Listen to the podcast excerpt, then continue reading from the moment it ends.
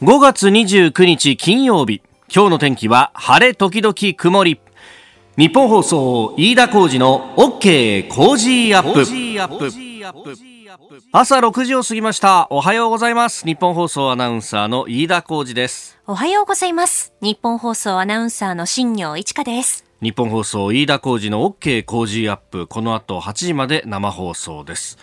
今日で5月が営業日としては終わってしまうというね。わあ、本当ですね。伝票出さなきゃいけないよ。ね月末ですよ。でも、出す伝票ないんですよね。ああ、まあどこにも行ってないっていうか、取材できてないので。交通費を生産しようにも、まず、どっか行ってないっていう、ね、行ってないので。定期の範囲内じゃないかっていう話になっちゃうもんね。はい、そうなんです、そうなんです。いや、そうだよな。本当にそういう意味では、あの、えー、月末とはいえ月末っぽくもないし、なんかし、ね、えー、節目もなく、なんかここまで来ちゃったなっていう感じがあるんですが。そうですね。ねまあ、6月に入ったらこれね、緊急事態宣言も解除になって、で、本格的に修行すると。結構さ、あの、飲食店なんかを見てるとさ、6月1日から始めますみたいなところ多いんだよね。そうですよね。もともとのね、緊急事態宣言が5月末までだったから、6月いっぱいで考えてる飲食店って結構多かったみたいで、あれ、だからさ、1か月ぐらいずっと店閉めてると、掃除もしなきゃなんないしなんて考えると、そ,、そんな前倒しになったから、おいそれと今週始めるっていうことができないところもあったりするんだよね。うん、うんうん、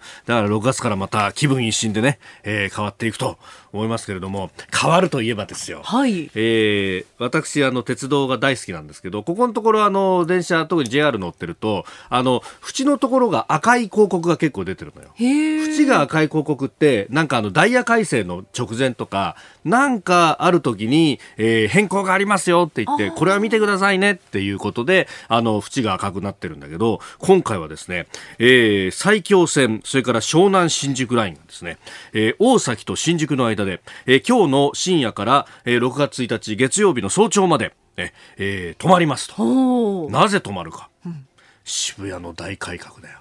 改革。渋谷は今100年に一度の再開発をやってるんですって言ってですね、まあ、あそこはあの中心でやってるのはあそこほら渋谷っていうと東急のターミナルなんで、うんうん、えー、基本的にあの東急系列のですね、えー、ビルとかがもう今大工事をやっていて、はい、えー、であのその一環としてですねあのー今まであの湘南新宿ラインと埼京線の渋谷駅のホームって乗り換えたことある？渋谷駅で。むちゃくちゃ遠いんだよ、あれが。もう300メーターぐらいっていうか、ほとんど別の駅ぐらいの勢いで、渋谷があって、で、えー、渋谷と恵比寿って隣同士の駅なんですが、ちょうどその真ん中ぐらいに埼京線のホームがあるのよ。もう、延々歩かされて、そうそうそう。で、あの、ちょっと、昔は、あの、動く歩道があったんだけど、ええ、今工事で取っ払われてるんで、本当延々と歩かされるっていうね。で、それがですね、いよいよ変わるんですよ。あの、今までは東急東横店があったんで、ね、ね、で、東急東横店があって、さらにその向こう側には、あの、昔の東横線のホームがあったんで、え、えー、埼京線のですね、線路っていうのは、これ以上幅を広げられないんで、ホームができないっていうね。もともとあれ貨物船でしたから、っていうところに、えー、いよいよですね、山手線のホームの脇に埼京線のホームを作るというですね。そうすると、だからスクランブルスクエアの真下にホームができて、超便利になるというですね。なるほど。そうなんですよ。今、これね、あのー、今もうまさに切り替え工事をこれからやろうというところで、ええ、今その準備をですね、もうかなり長い間進めてて、これすごいんだよ。あの、動かしながらホームを作り、動かしながらも、あの、ちょっとずつちょっとずつですね、あの、線路をずらしたりなんかしながら、変えてるっていう真っ最中で、いよいよですね、えー、今日の深夜から最終工事が始まると。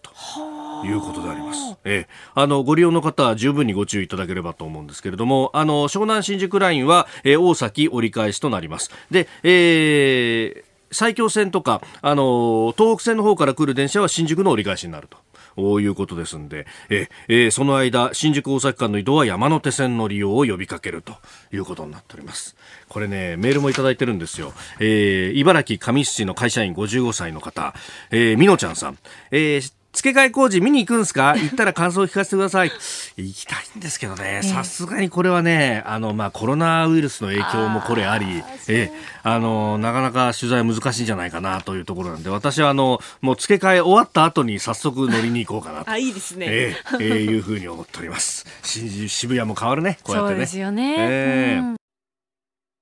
さあ最新ニュースをピックアップいたしますスタジオに長官各紙が入ってまいりましたあの昨日ね、えー、香港の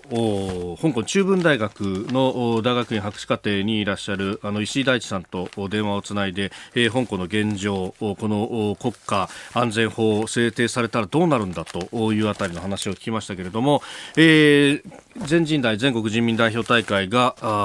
終わりましてでそこで、えー、昨日ですね、えー、香港の国家安全法制の採択というのが行われました。まあ、これについてアメリカも反発をかなり強めているというところ、まあえー、そのあたりから、まあ、香港がどうなるというところと、それから、えー、米中の対立などについて、この後ですね、今日のコメンテーターは北海道大学教授、えー、国際政治経済学者の鈴木和人さん、えー、7時頭のところから、えー、聞いていこうと思っております。えー、この香港のについてというのがですね、各種一面トッププ4紙ですね。朝日毎日産経それから日経が、一面トップから大展開という形で報じられております、まあ、昨日もお伝えしましたけれども一国二制度というものがこれで終わってしまうんじゃないかということが言われております、まあ、あの香港の中で、中国本土の法律であるとか法執行が可能になると、まあ、そのための出先機関も作ることも可能とするというようなこれ、え、法律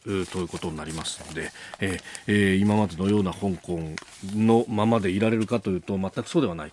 というところ、まあ、これあの自由で民主主義法の支配という基本的な価値観を共有する我々日本もそして台湾やアメリカと西側諸国各国が懸念を示してますけれどもこれ、えー、香港を支えていかなきゃならないと、まあ、あのいろんな、ね、香港の中での世論調査もあってでその中にはですね、えー、香港の人たちの半分以上が賛成してんだなんていうですね世論調査もあったりするんですがこれただあのサンプルがまずどういう人たちを相手にしてるのかっていうののが全く出てきていない上に、まあ、全員に調査できるわけじゃありませんから。で、えー、その上、もともとこうこういった調査を出す調査機関はかなりバイアスがかかっていると、中国共産党寄りだということが言われているので、こういった世論調査が出たから、ほら見てみろと、お香港の人が賛成してるんだから内国干渉だろみたいなことを言うのはあまりにナイブすぎる議論じゃないかというのも思います。一方で昨日ですね、あの石井さんが引いていた、えーあの世論調査では、えー、香港のこの政治の状況に満足という人はたったの3%しかいないとか、えー、キャリー・ラムという香港の、まあ、一応政治のトップ行政長官の支持率は、えー、たった2割程度に過ぎないというようなことも出てきております。で、一方でですね、あの読売新聞は一面トップで報じていて、他各紙は一面の2番手の記事でね、出ていますのは、日産の業績赤字です。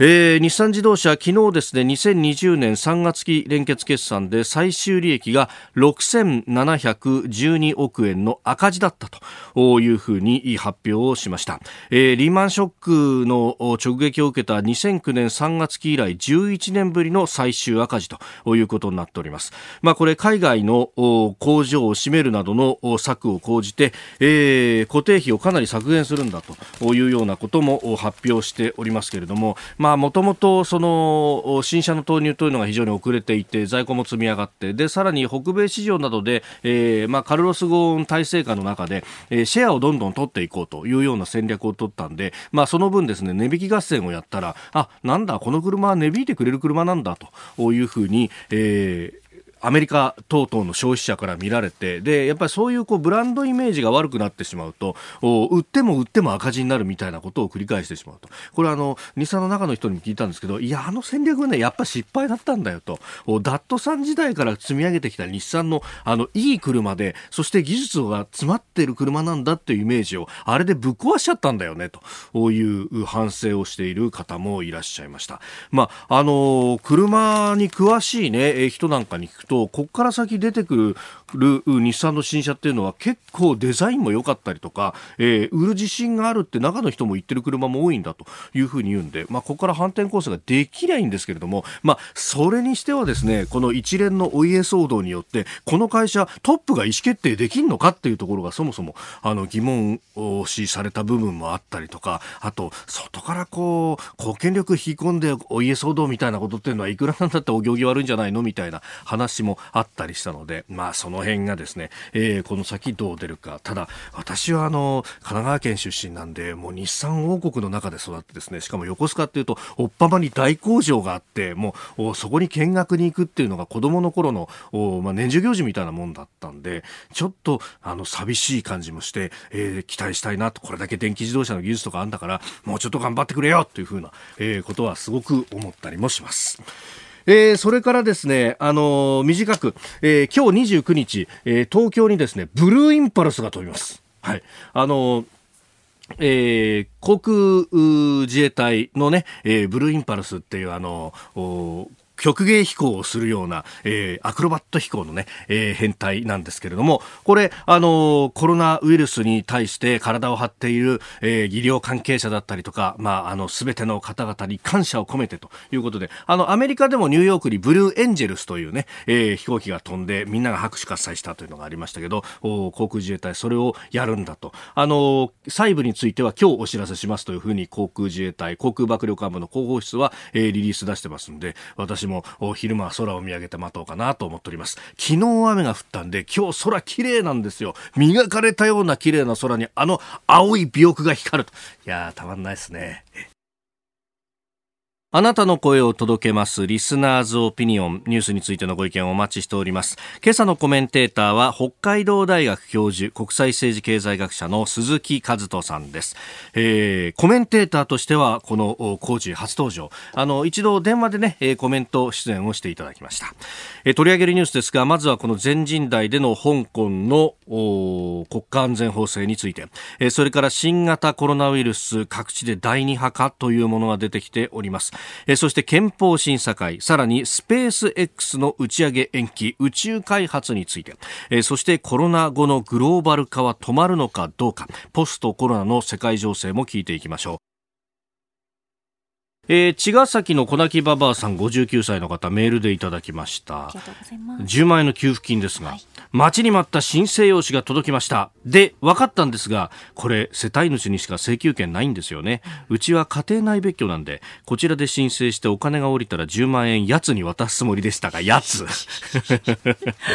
代理申請でも世帯主の本人確認書類がいるんですよ。家族といっても状況はいろいろなんで、なん、えそれぞれに請求させてくれないんですか。旦那と話すのが嫌で請求を諦めようかと思ってます。なるほど。これな、そう、そうなんですよ。これね、世帯にしちゃったから、あの、高橋おじさんも言ってましたけどね、マイナンバーって世帯にすると、その個人の枠を超えなきゃなんないんで、いちいちプリントアウトして確認してみたいな、行政側も手続きが必要なんですが、これ個人個人で請求にしてたら、マイナンバーで一発で請求できたって話なんですよね。で、そこに個人の口座まで紐づいてたら、本当に一発でできたんですけど、その辺が全然できてなかった上に、もともと社会保障だとか困窮世帯に世帯給付30万だったっていうスキームをそのまま残しちゃったもんだから世帯で給付みたいな、えー、のが残ってたと。全員に給付だったら別に個人申請でもいいだろうと。で子供は代理申請だと、十分だと思うんですけどね、えー、ロットンさん東金市47歳の方、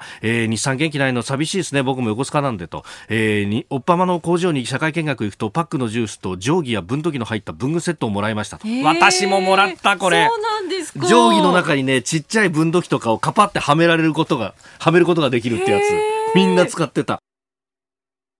さあ、7時台はコメンテーターの方々とニュースを掘り下げます。今朝のコメンテーター、北海道大学教授、国際政治経済学者、鈴木和人さんです。鈴木さん、おはようございます。おはようございます。よろしくお願いします。お願いします。えー、鈴木さん、北海道からのリモートでのご出演ということになります。えー、初めましてという感じですね。一つよろしくお願いいたします。そうですね。あの、番組の話はいつも聞いてるんですけれども。えそうなんですか？あの出させていただくのは、あの、よ細谷さんとかよく出られてるので。細谷雄一さんとか。はいああ、そうですよね。いや、あの、鈴木さんにも本当、ぜひと思ったんですが、えーえーようやくお会いすることができました。本当、楽しみです。ありがとうございます。はい、こちらこそよろしくお願いします今日。もよろしくお願いしま。ます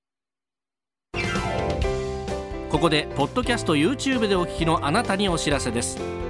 ラジオのニッポン放送飯田浩司の OK Cozy up ではお聞きのあなたからのニュースや番組についてのご意見そして新型コロナウイルスについてお仕事への影響生活の変化政府の対応へのご意見などぜひメールツイッターでお寄せください番組で紹介いたします海外でお聞きのあなた。そして関東以外の地域でお聞きのあなた。メッセージ情報もお寄せください。よろしくお願いします。7時台はコメンテーターの方々とニュースを掘り下げます。では最初のニュースこちらです。中国が香港の治安統制を強化。全人代で国家安全法を採択。中国の国会に当たるというふうにメディアでは報道される全人代全国人民代表大会ですが28日反体制活動を厳しく取り締まる国家安全法を香港に導入する方針を採択し閉幕しました。これは香港で続く抗議デモを抑え込む狙いがあるとみられております。まあ、これができると、まあ、制裁などもということでアメリカはトランプ大統領やポンペオ国務長官などずっと警告をしてきましたけれども、えー先ほど速報が入ってきまして29日、えートランプ大統領会見の方向ということで、えー何らかあ制裁等々の発表対応を発表する可能性があるということも入ってきております。さあ鈴木さん、これあの香港への締め付け、去年あたりからずっと、まあ、ありましたあけれども、それがなんか一線を踏み越えたというふうに書く新聞もあります、どうご覧になってますか？そうですね、もうあの中国はある種の覚悟を決めたという感じがあのすると思います。やはり、まあ、ずっとあの、まあ、昨年、一昨年ぐらいからこの、まあえー犯罪人引き渡し条例なんかの問題で、まあ、香港ではまあ非常に激しいデモが起こっていて、はい、でそれを収めないと、もう中国としては、あのやはりこう、まあ、自ら、まあ、中国の一部としての香港ということが確立できない。えで中国としては、まあ、とにかくこの、おまあ、国家安全法を使ってでもですね、あの、とにかく中国を力で抑え込むっていう判断をしたんだと思います。当然、その裏返しというか、えーその、おまあ、マイナスのサイドとしては、はい。もう、あの、外国からの非難、まあ、場合によってはやはりこれ、うん。あの、香港を助けようとして、まあ、あの、外国が介入してくるということも、えー考えられるので、はい。そういう意味ではもう、あの、まあ、まあ、最悪、その、それこそアメリカとええ、もう、あの、ガチで戦うっていうことも、もう、あ、もうそれも仕方ないと思って選択してるんだろうなというふうに思います。うん。これはアメリカ側はあの香港人権法を去年制定をしていてもう制裁までのこうプロセスみたいなものは固まっているということも考えると、もうこのままいくとこう衝突軌道に今乗っているような状態っていうのも考えられますか？そうですね、もう、あの、今、もう、ボールというか、その判断の、えー、こう、は、もう、トランプ大統領にえー投げられた感じで、まあ、トランプ大統領がどこまで反応するのかっていうのが、次の、えー見どころだと思います。まあ、ちょうど会見するっていう話なんですけれども、はい。まあ、一つは、あの、これまで、えっと、香港と中国っていうのは、あの、貿易では別の扱いにしてきたので、まあ、香港は、あの、対中関税っていうのをかけてなかったんですけれどもうん、あの、これがまあ対中関税をかけることによって、まあ、中国からの輸出品を香港経由で安く出すっていうことができなくなったということが、あの、一つは、あポイント、まあ、あの、制裁の一つの形だと思います。ただ、それ以上踏み込んで、はい。えーな、何らかの圧力をかけるのかと言われると、ええ。これはアメリカ側にもさらなるエスカレーションをするっていうリスクがありますから、うん。もっと激しいあの中国との対立をお覚悟でアメリカも手を出さないといけないので、まあ、簡単な話ではないと思います。うんさあそして日本の立場、なかなかこうコメントが出てこないところでもあるんですが、まあ、あの基本的にはこう憂慮するみたいなことぐらいまでとこうどうスタンスを取っていくべきだと考えますか？まあそうですね、まあ、日本としてはやっぱりあの習近平訪日みたいな問題も含めて、はい、まあ、日中関係が良好であるということは、基本的に望ましいことだというスタンスなので、うん、あのまあ、こういきなり勢いであのアメリカと一緒にこうわーっと行くっていうことにはなかなかなりにくいと思うんですけれども、うん、ただ、やはりあのこの状態を看過できるようなものではないですし、はい、あの当然 OK ではないので、うん、まあ、どのよようにして、この、まあ、中国に対してメッセージを出すかっていうのと、まあ、やっぱりアメリカの出方を見ながら、はい、あの、まあ、逆に言うと、もう一番怖いのはやっぱり最終的な米中対立があの激しくなることなので、そうならないようにエスカレーションをコントロールするっていうことを、まずは念頭に置いて考えるべきだとは思います。うん。えー、まずはあこの国家安全法についてでありました。おはようニュースネットワークこの時間取り上げるニュースはこちらです。新型コロナウイルスの第2波か各地でクラスターとみられる現象が発生。東京都では昨日新たに15人が新型コロナウイルスに感染していることが確認され3日連続で感染者が2桁に達しました。東京小金井市の武蔵野中央病院で昨日までに職員4人と患者5人の感染が分かっており検査を進めているということです。緊急事態宣言の解除の後都内でクラスターの発生が見られえー、都内では初のクラスター発生とみられ東京都は厚生労働省の対策官の派遣を要請しました。また福岡県の北九州市や北海道岩見沢市などで、え、集団感染クラスターの疑いが出ているということです。えー、昨日の新たな感染者全国で合わせて65人ということで緊急事態宣言解除後最多となっております。さあ今日はですね、えー、鈴木和人さんとはリモートでつないで、えー、北海道と東京をつないでお送りしていると。あのこの岩見沢の件というのは結構現地でも大きく報道されてますか？そうですね、あの北海道の中ではやはりあの懸念される問題としてあの、クラスター発生の問題もあります。し、ちょうどその先日も、えー、空知地方であの、はい、またあクラスターが発生したということだったので、やはりあの、まあ、感染が収束して、まあ、北海道の場合、第3波ということになりますけれども、はい、まあ、やはり第3波が来るということは、まあ、すごくあのやっぱり警戒はしています。うんまあね、あの、もともとその観光客の方々から、まあ日本に入ってきたというところで、まあ北海道は本当、その最前線で、えー、2月ぐらいからね、えー、この対応に当たっていたということもある。鈴木さんご覧になってて、ここまでの流れっていうのは政府の対応などどうですか？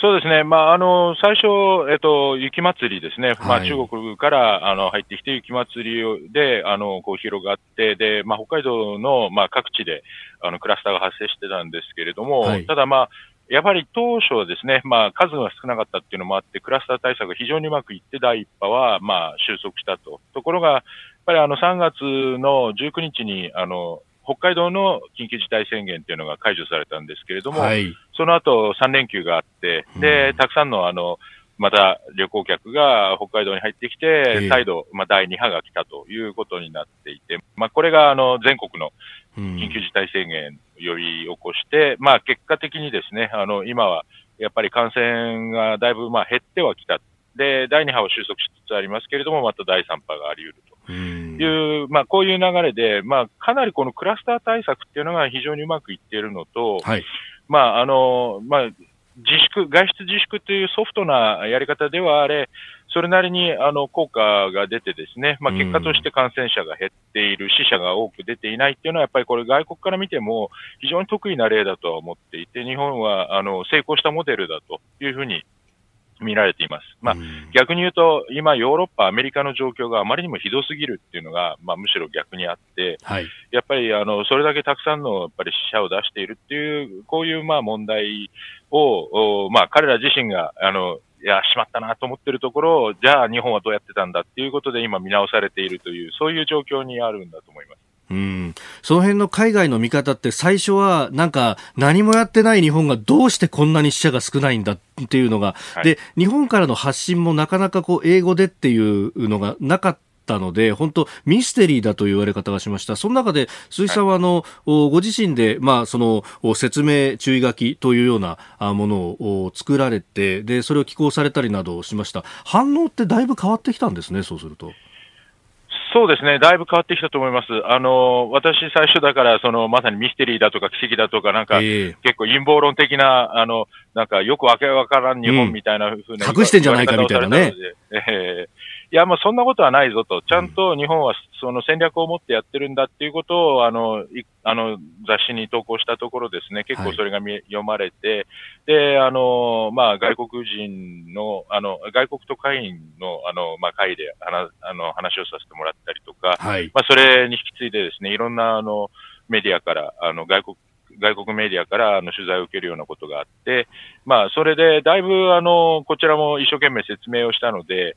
まあ、やっぱり日本はそれなりに考えてやってたんだ、最初の方、最初のうちから、うん、あの、ちゃんと戦略を持ってやってたんだから、こういう結果が出たんだっていうのが理解されるようにはなってきたなと。うん、でもう一つの問題は、やっぱりあの政治のメッセージが弱すぎるというか、はい、あの、首相の話を聞いても、なんかどこまで何やってるのかよくわからんというのがミステリーのもう一つだったと思うので、うん、やはり日本の政府、ものすごくやっぱり情報発信力弱いなというのと、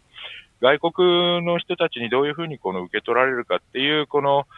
なんていうんですかね、受け手目線がないまま、自分たちで一方的に好き勝手の、好き勝手というか、まあ、その、うん、えー、わかりやすいメッセージを出してなかったっていうことは、やっぱりすごく大きな問題で、なんか、本当は私は、あの、専門でも何でもないのに、こういう、なんか、あの、外国に向けて、こう、説明をする役を、なんか、引き受けちゃった学校になってて、えー、なんか僕は、僕はここんなことやるためにこんな仕事やってるんじゃないんだけどとか、ちょっと自問自答というか悩みながらやってはいるんですけどね。うんまあ、その辺、やっぱこれは日本人の気質の部分で緩いあの、行動制限でもちゃんとみんな聞くみたいなのの違いであるとか、まあ、あとは医療のやっぱり元々の保険医療の構造が、あの強固だったとか、そういうところに由来する部分が大きいんですかね？そうですね、まあ、いろんなあの要素も考えられますが、えっと、一つはやっぱりあの一番早い段階からですね、あの、はい、まあ、尾身先生、あの、専門家会議の副座長の尾身先生ですとか、押谷先生ですとか、まあ、あの同僚のあの西浦先生っていった、やっぱりあの感染症のエキスパート、経験者が多かったっていうことが一つですね、まあ、彼らが戦略を作ったのが、すごくあのきなあのメリットが、まあ、メリットというか、彼らのおかげでっていう部分はあると思います。また、やっぱり日本はあのこう感染症に対するリスクっていうんでしょうかね、まあ、これあの、福島第一原発の時の事故もそうだったんですけど、やっぱりこう見えないものに対するこう恐れとか、恐怖とか、このそういうリスクを回避するっていうことに対する、あのなんていうんですかね、こう、うん、こなんていうか、向き合い方がすごく慎重なんですよね。はい、で、それがやっぱり効いたかなと。だから、できるだけやっぱ感染したくない、感染させたくないっていう気持ちが非常に強くて、だったら我慢しようっていう、まあ、みんながその、自分の、まあ、あの、利益とか、自分の、そのね、外に出たいとかっていう、この、まあ、思いよりも、みんなのことを大事にするっていう、そういう社会なんだなっていうのはすごくやっぱり感じますね。うんまあ、そのあたり、まあ、ここでね、油断せずに次がまた来るぞって思って、今のうちに備えておかなきゃいけないってこともあるわけですね。もちろんですね、あの、まあ、医療体制もそうですけれども、やっぱりあの、はい日本は、まあ、あの、検査の量にしてもですね、あの、まあ、あと ICU の病床数にしてもですね、うん、まだまだやっぱり足りないですし、今、あの、感染者数が少ないので、まあ、なんとかなってますけど、これがやっぱりまた感染爆発が起これば、はい、あの、また足りなくなる、医療が逼迫する、まあ、人も足りないっていうことはこ、もう大いにあり得るので、それはやっぱり、あの、十分備えておかなければいけないですし、今のうちにやらないといけないことだと思います。うん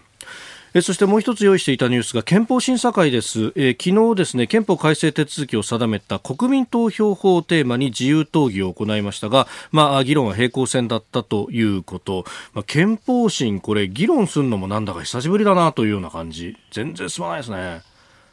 そうですね、まあ、憲法審自体が、まあ、ずっとなんか長いこと開かれてこなかったのと、はい、まあ、もともと平行線のテーマを平行線だっていうことを確認するためにやってる部分があって、はい、まあ、そういう意味では、あの、まあ、議論をするっていうよりも国民的なコンセンサスを作るっていうモメンタムが今もうないので、まあ、安倍首相がいくらこうね、会見に、まあ、自分のライフワークだとは思っていてもですね、やっぱり、これはあの首相一人でできることではありませんので、やっぱりみんなであのそういうこうなんかこれは問題だっていうふうな、はい、共通認識ができないと、これは話は一本も進まないんだろうなというふうには思います。うん。まあ、これ、あのー憲法改正、まあ、中津憲法9条というところにぶち当たると、まあ、この国際政治の面でいくとこう貢献したくてもその憲法の制約でできないことが多かったりとかっていうところに当然ぶち当たりますよね、はい、まあ、この辺もう20年以上議論しているところでもあるんですけれどもしかしあのカンボジア PK の時からずっと進まないですね。そうですね、まあ、ただあの、平和法制ですとか、はい、いろんな形で、まあ、あの憲法は変えなくてもできることっていうのは徐々に増えてはきてますし、まあ、あのある程度憲法内でできることっていうことを考えていくっていうのが、まあ、基本のあのやり方だろうとは思います。で、まあ、あの、もちろん日本がいろんな形で国際社会に貢献することは望ましいことだと思いますけれども、はい、ただ、まあ、あの、国民が納得しないで、えー、あの、やるっていうのも、あの、それ、それが本来の向かうべき道ではないので、まあ、いかに国民が納得できるところで、あの、合意しながら進んでいくのかと。でも、まあ、昔から比べればですね、ずいぶん増えて、はい、やれることは増えてきたので、まあ、そこをどこまで、まあ、工夫しながら、あの、考えるかっていうことかなというふうに思います。何か条文をいじるというよりも、この解釈会見で積み上げるっていうのが日本人の気質にも合ってるのかというような気もいたしますね。そうですね、まあ、あの解釈会見というか、やっぱりあの、うん、国民のコンセンサスがそこにあるっていうところでやっていく、でそのために憲法を変えるよりも、うん、あのみんなで、えー、こうなんていうんですかね、緩くでも やっていくっていうのがいいのかなと思います。はい、以上、おはようニュースネットワークでした。続いて、教えてニュースキーワードです。スペース X の打ち上げ延期。アメリカのスペース X と NASA アメリカ航空航空宇宙局はフロリダ州のケネディ宇宙センターで日本時間昨日午前5時33分に予定していた新型の有人宇宙船クルードラゴンの打ち上げを悪天候のため中止しました。NASA の宇宙飛行士2人を乗せた打ち上げは日本時間のあさって31日午前4時22分に延期とのことです。なおアメリカの宇宙船による有人飛行は2011年のスペースシャトル引退以来9年ぶりで民間企業が主体で開発した宇宙船による有人飛行は初めてのこととなります。スペース X というと、あの、テスラモータースを作ったイーロン・マスクさんがやってるとこですよね。いや、はい、なんか、あの、アメリカってやっぱベンチャー企業がやるんだなと思ってたら、もう有人宇宙飛行まで行くんですね。そうですね、まあ、この有人宇宙飛行のプロジェクトというのは、まあ、大体10年前ですね、2010年から NASA が、えーと、次第にですねこの、はい、これまで NASA がやってきたことを、まあ、低軌道ですね、あの地球に近い方の、まあ、宇宙空間では、もう民間にどんどんやらせていこうということで、えー、これまではスペースシャトルとかそのやってましたけれども、まあ、スペースシャトルを引退させた後は、次は民間でやるというふうに、この、まあ、あの、時代の転換っていうんでしょうかね、それを進めてきた中で、このスペース X っていうのが、まあ、じゃあ俺、俺たちがやるっていうことで、はい、あの、この有人宇宙船っていうのを開発して、で、まあ、10年間かけてですね、このだんだん、あの、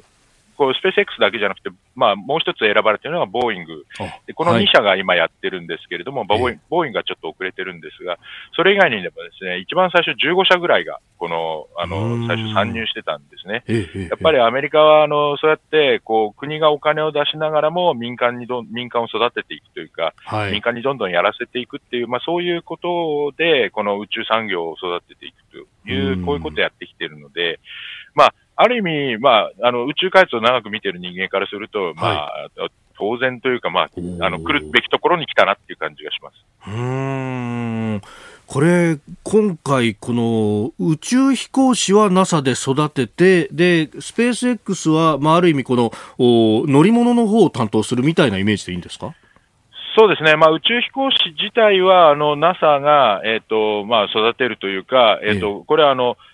宇宙ステーションに行くあの要員としての宇宙飛行士なので、はい、まあ、将来的にはですねあの宇宙飛行士として、えー、こうトレーニングを受けてなくても、うん、このお客さんとして一般人が乗るということを目指してるんですけど、今回は試験飛行なので、そのまあ、テストパイロットですよね、それはやっぱりある程度訓練した人が行くと、でだんだんだんだんこれがですね枠を広げていって、はい、まあ、当面はその宇宙ステーションに人を運ぶ、まあ、それはあの宇宙ステーションの要員なので、NASA が育てた宇宙飛行士ですけれども、そのうち、あの、例えば一人二人、こう、お客さんを乗せて、一般人を乗せていくっていうことも、あの、考えられるというか、まあ、そういうことを目指していると思う。えー、目指しているところです。うんこれ、この宇宙開発、まあ、そういうこう観光というか、夢のある側面もありつつ、一方でその、あの軍事的な利用っていうのもずっとこう言われてきてるじゃないですか、それはその友人の部分とはまた別枠ってことになりますか？そうですね。あの、私はあんまり宇宙に人が行っても安全保障上、あの、メメリットはあんまりないと思っていて、あの、宇宙に人間を送ろうとするとですね、はい、当然あの、えっ、と、水も食料も空気もないわけですから、ええ、あの、ものすごく荷物が重たく、重たくなっちゃうんですよね。で、宇宙に行くってやっぱり重たいと、ものすごいエネルギーが必要になるので、え、あの、人間をそこまでして送って何かメリットがあるかっていうと、例えばカメラよりも人間の目がいいわけはないんで、やっぱりそういうのは、あの、人間が見るよりもですね、こうカメラで見たりとか、はいあの、する方がいいとは思うんで、人間が宇宙に行っても安全保障上のメリットっていうのはないだろうと。ただ、将来、あの、月にですね、例えば基地を作って、そこで資源を発掘してとか、そこで人間への活動が起こるってことになると、またちょっと、あの、条件は変わってくるとは思うんですけど、まあ、それはまあ、だいぶ先の話なので、えー、とりあえず、あの、今のところは、安全保障と、その、人を宇宙に送るっていう話は、はい、まあ、切り離して考えておいた方が、あまり、あの、余計なことを考えなくてもいいかなっていうふうに思います。なるほど。で、一方、日本ですけれども、まあ、あのね、それこそ、堀江貴文さんが自前で打ち上げようみたいなことを、それこそ北海道でやったりとかしている、はい、こう、なんか断片的な情報、ニュースはあるんですけれども、実際の取り組みとしてはどこまでいってるんですか、まあ、そうですね、まあ、もともとあの H2A、今度 H3 っていうあの、はい、まあ、機関ロケットっていうのがあって、まあ、それ以外にイプシロンっていうロケットがありますけれども、まあ、民間で今進めているのが、その堀江さんのところと、あともう一つ、あのスペースワンっていう、これもあの、えー、あの、まあ、なんですか、清水建設とか、あの、えっ、ー、と、IHI とかがやってるんですけど、はい、まあ、そういうあのこう民間の活動というのは始まっています。ただ、まあ、やっぱりまだまだやっぱりあのお金もかかりますし、リスクもいろいろありますし、技術開発も難しいので、あのそれをこう、まあ、今、あの発展段階でなかなかやっぱりまだあのスペース X みたいにこう見せられるところまでは来てないっていうのがあの現状で、まあ、あの北海道なので、あの、はい、その堀江さんのロケットは、まあ、いろいろあの私も応援してますけど。そうなんですね。はい。まあ、目標としてはどうなんですか？人を運ぶっていうよりは物を運ぶ方に特化するんですか？日本は。そうですね、これはあのどちらかというと小型ロケット、小さなロケットっていうことで、まあ、やってるんですけれども、これはもうあの完全に物を運ぶ。で、人を運ぶのはあの JAXA が、まあ、目指してはいるんですけれども、まあ、アメリカもできて、で、今やもうお金を払えば、はい、あの宇宙に行けるっていう時代になってしまうと、じゃあそれであの日本が開発する意味は何なのかと。いうことが問われるようになると思うんですね。税金使ってやるわけですから、はい、日本人が行けるようにすると言っても、いや、それはあのお金頑張って稼いで、自分のお金で行きなさいっていう話になるとすると、税金で行くかどうかっていうのはまた別の話かなというふうに思います。なるほど。えー、スペース X 打ち上げ延期、今日のキーワードでした。続いて、ここだけニューススクープアップです。この時間、最後のニュースを、スクープアップ!コロナ後のグローバル化は止まるのか。新型コロナウイルスが世界中に拡散し国境を越えた人の移動が一気に止まりましたが果たしてグローバル化の流れは止まっていくのでしょうか、えー、今朝のコメンテーター鈴木和人さんに伺います。えー、鈴木さん、あの、月曜日の読売のオピニオン欄のところに、えー、論壇キーワードということで、えー、寄稿されていらっしゃいました、このグローバル化について書かれています。まあ、このショックで、これが元に戻るのかどうかって、まあ、みんな思ってるところですよね。まあ、あの当面はやっぱりまだ感染のリスクっていうのはありますし、はいあの自由に、まあ、かつてのように気軽にですね、あの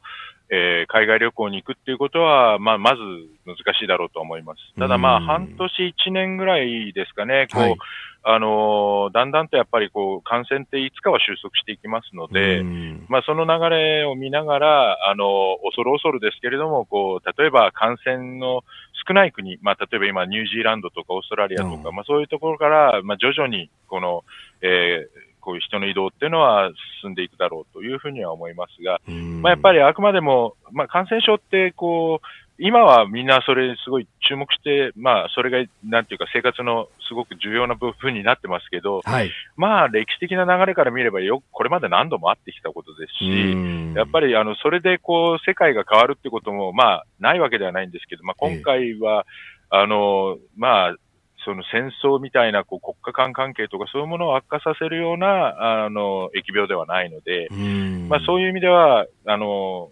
こういつか終わる、で、まあ、それまで我慢っていう状況だですので、やっぱはい。りグローバル化も変わっていきませんし、また、物やあのお金の流れっていうのも変わっていかないので、うん。あの、グローバル化自体は、あの、はい。大きな変更はないだろうと。で、まあ、人の流れが少し、まあ、一時的に、こう、かなり滞りますけど、ええ。それも、あの、感染の収束とともに、また元に戻っていくんじゃないかなというふうに思います。うん。この、まあ、ある意味コロナの副次的なこう作用だとも思うんですが各国経済が相当傷んでますよね。それこそ、はい。あの世界恐慌並みだというような、まあ、経済学者の方々は指摘されたりもしますがそれによるこの世界の構造の変化みたいなものっていうのは考えられますか？まあ、それも、まあ、私、あんまり、あの、これ、確かにものすごく衝撃が大きいのは、やっぱり世界中が同時にロックダウンしてるっていうところが大きかったと思うんですね。はい、なので、あの、需要も生産も止まってるっていうか、うんまあ、供給、需需要と供給が両方一瞬にして止まっちゃったので、はい、まあ、それで、あの、まあ、一時的に、こう、失業がものすごい増えている。で、これはもちろん、あいろんな後に、まあ、あの、過根を残すんですけど、ただ、あの、一番大きいのは、自国を守ったところで、ロックダウンしてるときって需要が回復しないんですよ、うーん。だから、あの、保護主義的な手段を取ってもあんまり効果がないってはい。いう、こういうところもあって、なんか、あの、よく1930年代の再来だとか言うんですけど、私はあんまりそう思ってはいないんですね。つまり、うん。奪い合いの、奪い合うものが実際ないので、なるほど。あの、そういうた、た、例えではない。ただ、やっぱり、その、失業して生活苦になっている人たちが、はい。あの、その、なんて不満のはけ口として、対外的な、この攻撃ですとか差別ですとか、まあはい、今で言えば米中関係みたいなものっていうのが、うん。この悪化していくっていうことはあり得るので、こっちの方は心配すべきだと思うんですけれども、ただ、経済が政治に影響しているというよりは、どちらかというと、その、まあ、これまで、あの、トランプ政権を支えてきたような、いわゆるラストベルトの人たちとか、うん。そういうような人たちのこの不満っていうのが、まあ、場合によってはですね、こう、コントロール効かなくなって、戦争にまでつながっていくような、そういう、こう、感情の爆発というか、ナショナリズムの爆発みたいなものにつながるっていうのが一番恐れられることかなというふうに思います。そうするとコロナが要因というわけよりも今まであったものがコロナによってこうよりこう、まあ、増幅されたとかクローズアップされたとかそういうことですか？はい、まさにそうだと思います。あの、このコロナが示したものは、コロナ自身が何かを変えたというよりは、え今まであったものをドカンと大きくしたってえいう、うんあの、そういう、こう、まあ、あの、なんか歴史を早めたという言い方もできるかもしれませんし、まあ、ある種、あの、これまでこう抱えていたものが、もう、あの、それをこう覆い隠すとか、はい。コントロールする、調整するメカニズムっていうのがものすごく弱くなってしまうと。いうのがまあ現状なのかなというふうに思うので、まあ、ちょっとそこのところで、あの、自制、政治も、あの、国民も自制を効かさないといけないんですけど、うん。まあ今のトランプ政権とか見てると、はい。自制が効くのかなっていうのはちょっと心配になってしまうところはあります。うん。まあ、アメリカの方がそういうこう状態になっている。で一方、中国はというとやっぱりその先ほどあの香港のところでも鈴木さん言及されてましたが、まあ、そのおやっぱ一つう覚悟を決めたというようなところがある。そうするとやっぱ自制ではなくって今まで思っていたことをより強く打ち出すっていうふうに東シナ海とか南シナ海見てると本当にそんな気はするんですが。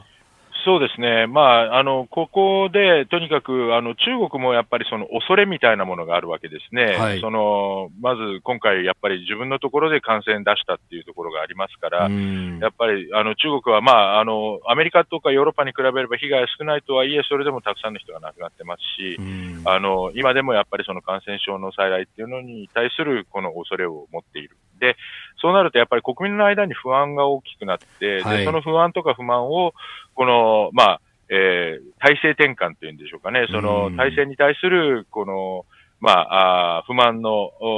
に、こう、変わっていくんじゃないかっていう、こういう恐れもある。だから、今回の香港の問題って、はい、まあ、中国からすれば、香港を抑えないと、香港にのこの運動が中国国内に伝播するっていう、こういうことを怖がってるんですよね。だからこそ力でも抑えなきゃいけないっていうふうに思ってるので、中国の理屈からすると、やっぱりそうやって、その、自分たちをこう脅かすものに対して力でこう、あの、対抗していくと。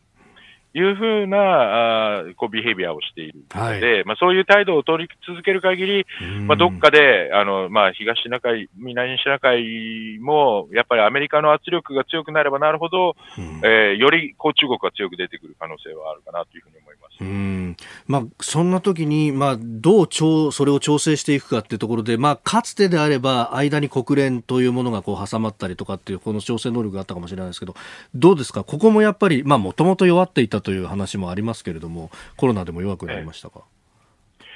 そうですね、まあ、あのコロナの場合、やっぱりまあ WHO の役割っていうのが、まあ、今回また大きく取り沙汰されて、まあ、それはやっぱりあの、まあ、問題になりましたけど、まあ、あくまでもコロナの影響は直接 WHO にあるで、まあ、国連とかその他の国際機関、ないしは国際的な調整メカニズムが弱っているのは、これはもうトランプ政権就任して以来ずっとなので、はい、まあ、そういう意味では、まあ、それが加速しちゃった部分はもちろんあるんですけど、まあ、その大きな流れ自体が変わったということではないですし、まあ、そもそも米中の対立を、まあ、調整できるこう、機関とかっていうのはないんですよね。やっぱり米中自体が、あの、まあ、話し合ってこう解決していかなければいけないものですし、まあ、そういう機会とか、環境づくりっていうのを、まあ、日本日本やヨーロッパや、まあ、周辺諸国がどうやってできるかというところが、まあ、あの重要なポイントになってくる、でもまあ最後にはこの、にまあ、米中当事者があのこうやらないといけないんですが、アメリカはアメリカで問題を抱えていて、えー、で、アメリカはアメリカで、この、なんていうか、中国を攻撃することで、自分たちのメリット、まあ、トランプ大統領にとってみると、その、再選の、あの、はい、大統領選の、はい、その、再選のチャンスだと思っているっていうところもありますし、中国は中国で、その、自分たちのところが、まあ、やっぱりこう、あの、いろんな圧力がかかってくる、自分たちのに対する脅威を排除したい、はい、そういう思いがあるので、これが噛み合ってないんですよね。ここが一番怖いところで、うん、あの、米中の間で、この意図するところが全然噛み合ってないところで、はい、こう、すれ違い、あの、誤解、そういうものが起きるっていう怖さがあるかなと思います。せめてその意思疎通の風通しだとか、相手の意図は分かるという状況を作る、その手助けとして日本だとかヨーロッパだとかっていうのは動くことがまだまだ可能と見た方がいいですか？そうですね、まあ、特にやっぱりあのトランプ大統領、人の言うことを聞かない大統領なので、あのやっぱり彼にどういうふうにしてメッセージを伝えるかっていうのがすごく難しいところだと思うんですね。で中国はまあ間違いなくそれに失敗してるんだと思います。はい、で、まあ、あのトランプ大統領は習近平とはこう、なんていうか、俺はあいつと友達だみたいなこと言ってますけど、はい、中国全体のえー、問題と、こう、なんか習近平とのこの、まあ、個人的な関係と国家間関係が、こう、なんか切り離されて、まあ、それ自体がもう矛盾してるんですけど、ただ、えっ、ー、と、トランプ大統領に対してそこをちゃんと説明していく。まあ、さっきのあの、コロナの日本の戦略の話もそうなんですけど、えー、やっぱりこう、今起こってることの多くはですね、そういうこう、相手に対してちゃんとメッセージを伝えるとか、その理解をしてもらうとか、そういうことのこう言葉足らずな部分っていうのがすごくあったりですとか、はいあの、そこの、こう、なんていうコミュニケーション能力が問われるところなのかなというふうに思います。ポッドキャスト YouTube でお聞きいただきありがとうございました。この飯田浩司の OK Cozy up は東京有楽町のニッポン放送で月曜から金曜朝6時から8時まで生放送でお送りしています。生放送を聞き逃したあなたぜひラジコのタイムフリーサービスで新型コロナウイルスに関しての最新情報ニュースやスポーツエンタメなどをぜひチェックしてください。さらにこの番組では公式ツイッターでも最新情報を配信中。スタジオで撮影した写真などもアップしています。そしてもう一つ私飯田浩二夕刊富士で毎週火曜日に飯田浩二のそこまで言うかを連載しております。こちらもぜひチェックしてください。